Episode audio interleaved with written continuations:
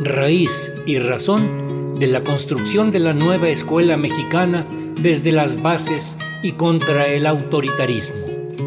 El caso de la telesecundaria Máximo Gorki de Chimalhuacán, Estado de México.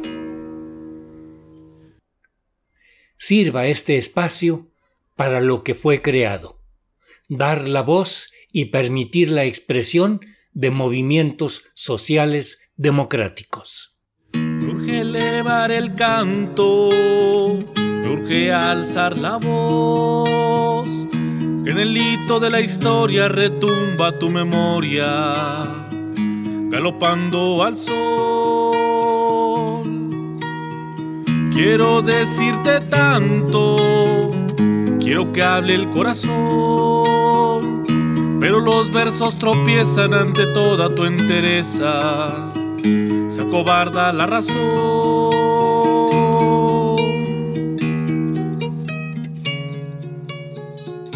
Narrativa de hechos de lo sucedido en la telesecundaria Máximo Burki. El que habla, el profesor Arturo Jacinto Jiménez Pérez, actualmente despedido injustificadamente y bajo mentiras y engaños por parte de la directora escolar,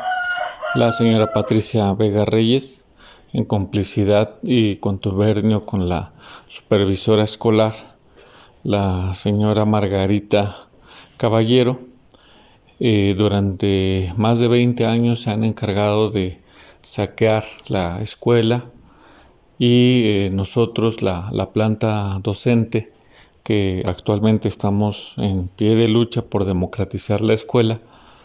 llevamos cerca de dos años y medio, tres años trabajando juntos la profesora María del Rocío Jiménez Guzmán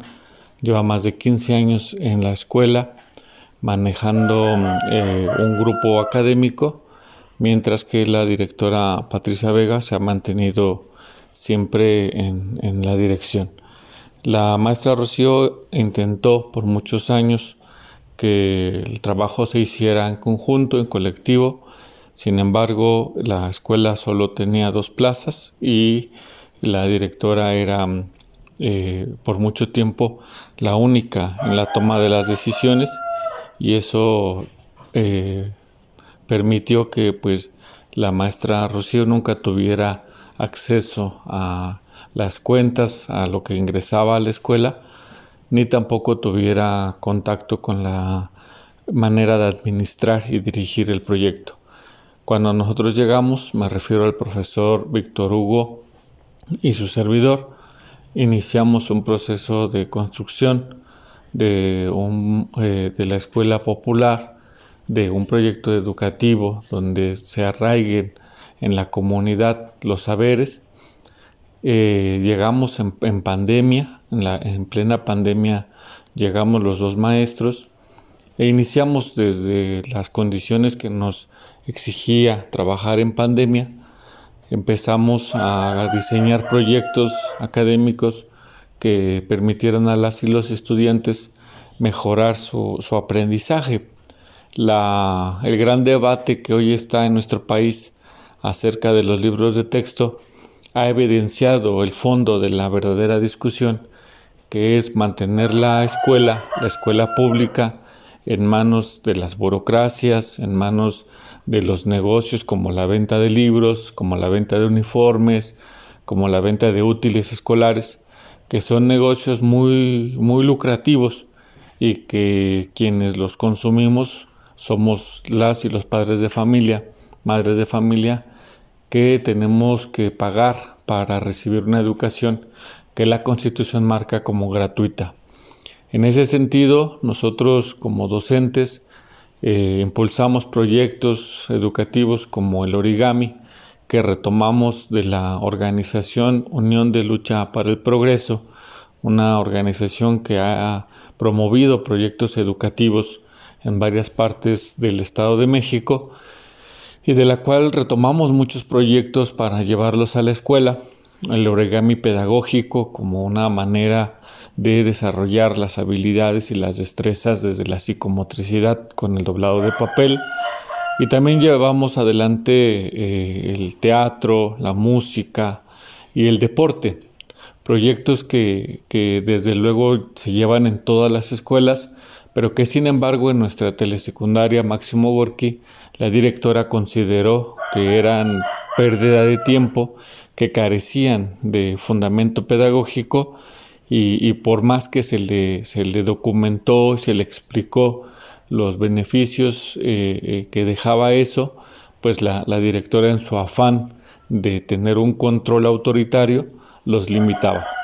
Eh, nos oponíamos, discutíamos, cada consejo escolar debe estar registrado en las actas, los grandes debates que teníamos con ella acerca de la conducción de la escuela, como alejarnos de la escuela bancaria y acercarnos más a una educación comunitaria. Eh, impulsamos también el acercamiento a nuestras comunidades, a nuestros pueblos originarios, por medio de la danza, por medio de, estudio de la historia, desde otro punto de vista, desde el pensamiento crítico, a lo cual también la maestra en un inicio le, parecía bien, le parecía que podríamos avanzar y después inmediatamente eh, mandó que eso se eliminara.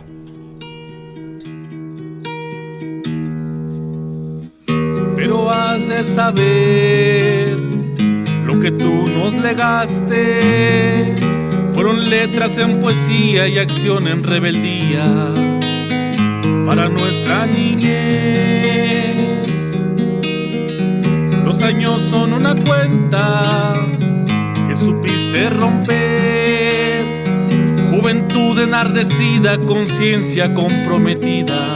te hicieron trascender. Vamos levántate otra vez, vamos, no te dejaré caer, vamos, otra vez, vamos, no te dejaré caer. La telesecundaria Máximo Gorki es un espacio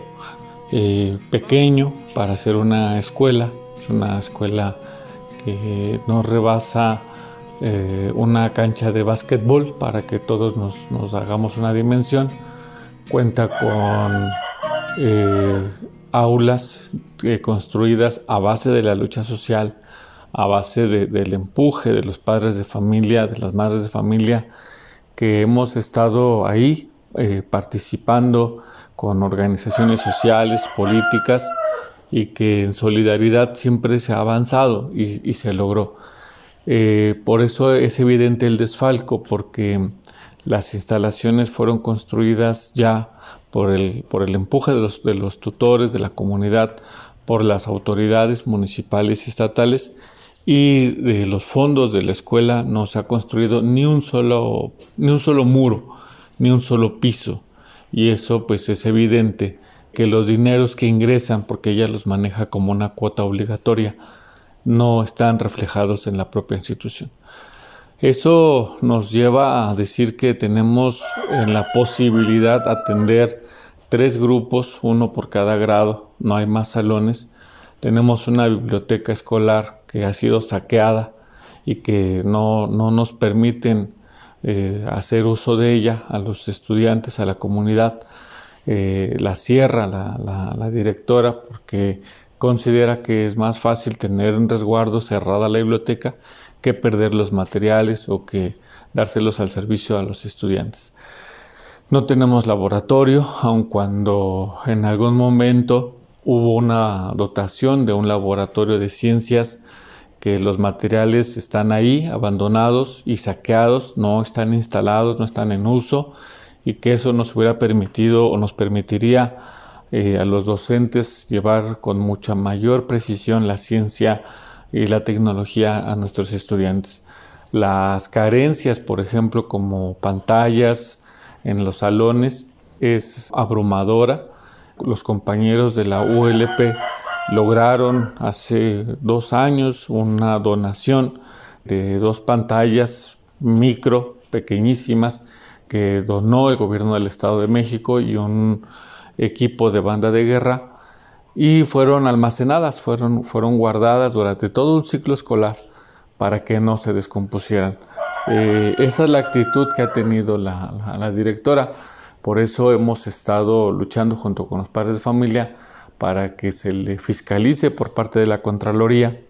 y también para que se encuentre los dónde están los cortes de caja y si la supervisora escolar los firmó y los selló sin revisar, pues también es cómplice o responsable por omisión, por no hacer su trabajo,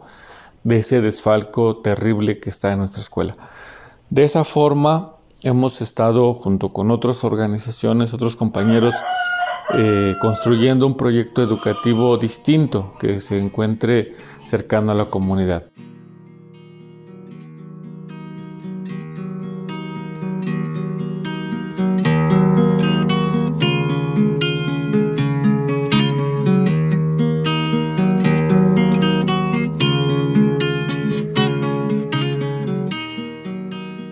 En lo que nosotros pensamos que puede llegar esta pelea, esta lucha, es en lo siguiente.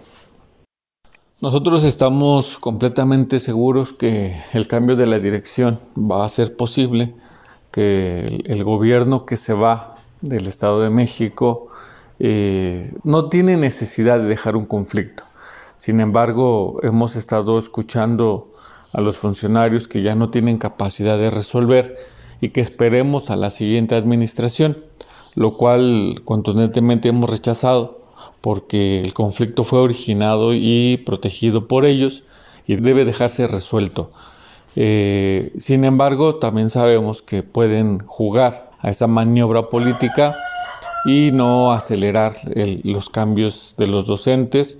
y la llegada de los docentes de todo el equipo. Eh, el equipo de la directora tomó la grave decisión, la lamentable decisión de demandar a su servidor eh, por cuatro denuncias y, eso es algo delicado porque hay una de ellas que es acoso sexual a una profesora que no está nombrada y que prestó su servicio social dentro de la escuela y que eh, por voz de ellos mismos,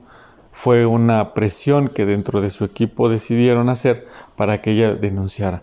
Nosotros ya estamos en las vías legales, estamos buscando que los abogados reviertan este, esta denuncia y además eh, se comprometan a pagar los daños morales que me han causado, porque esto es grave, el señalamiento que ellas hacen es grave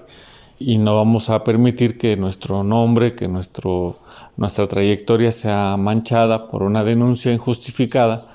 y que tarde o temprano saldrá a, develarse la verdad y que ellos pues tendrán que hacerse cargo de sus dichos y tendrán que demostrar pues y que tendrán que justificar lo que hicieron. Nosotros seguiremos en, en la pelea, seguiremos en la lucha y seguros estamos que cuando la maestra Rocío Jiménez sea nuestra directora escolar, pues podríamos iniciar contundentemente la ruta para la construcción de un proyecto educativo comunitario como hoy la nueva escuela mexicana lo está planteando, que dicho sea de paso, nos vemos en ese proyecto porque nacimos antes de la nueva escuela mexicana y muchos docentes que hoy eh, vemos construyendo los libros de texto, o en las escuelas saliendo a la luz con proyectos educativos en diversas partes del país que han logrado eh, neutralizar el, pensamiento bancario tradicional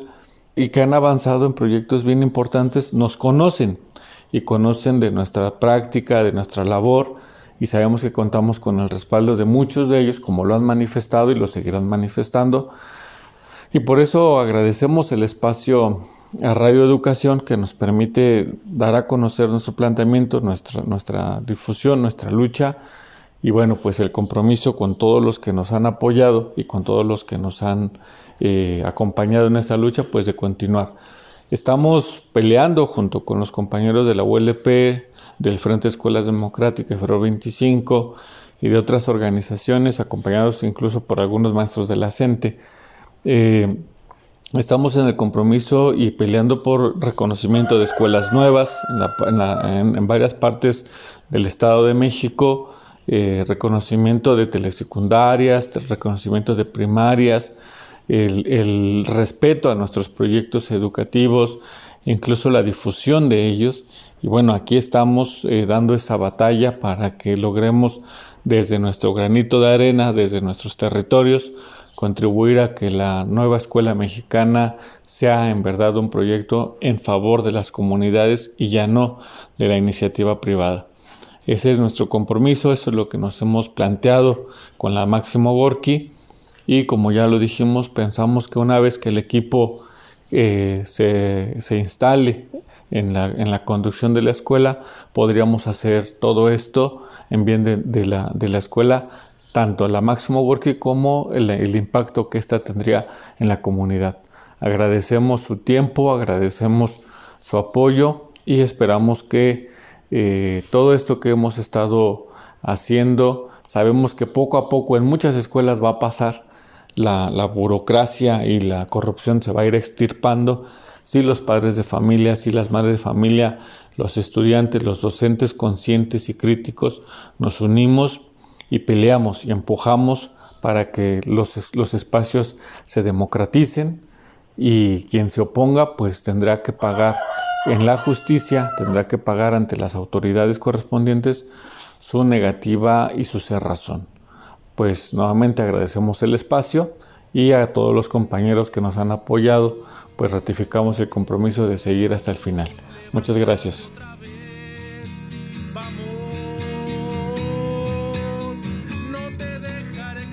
Hemos escuchado hoy un recuento de hechos y algunas reflexiones realizadas por el profesor Arturo Jacinto Jiménez Pérez de la telesecundaria Máximo Gorki en Chimalhuacán, Estado de México. Lo acompañamos con la pieza musical Canto Urgente de Jesús Jiménez. En la asistencia de producción y redes sociales, Analía Herrera Govea. Raíz y Razón. Una serie a cargo de un servidor, Ricardo Montejano del Valle.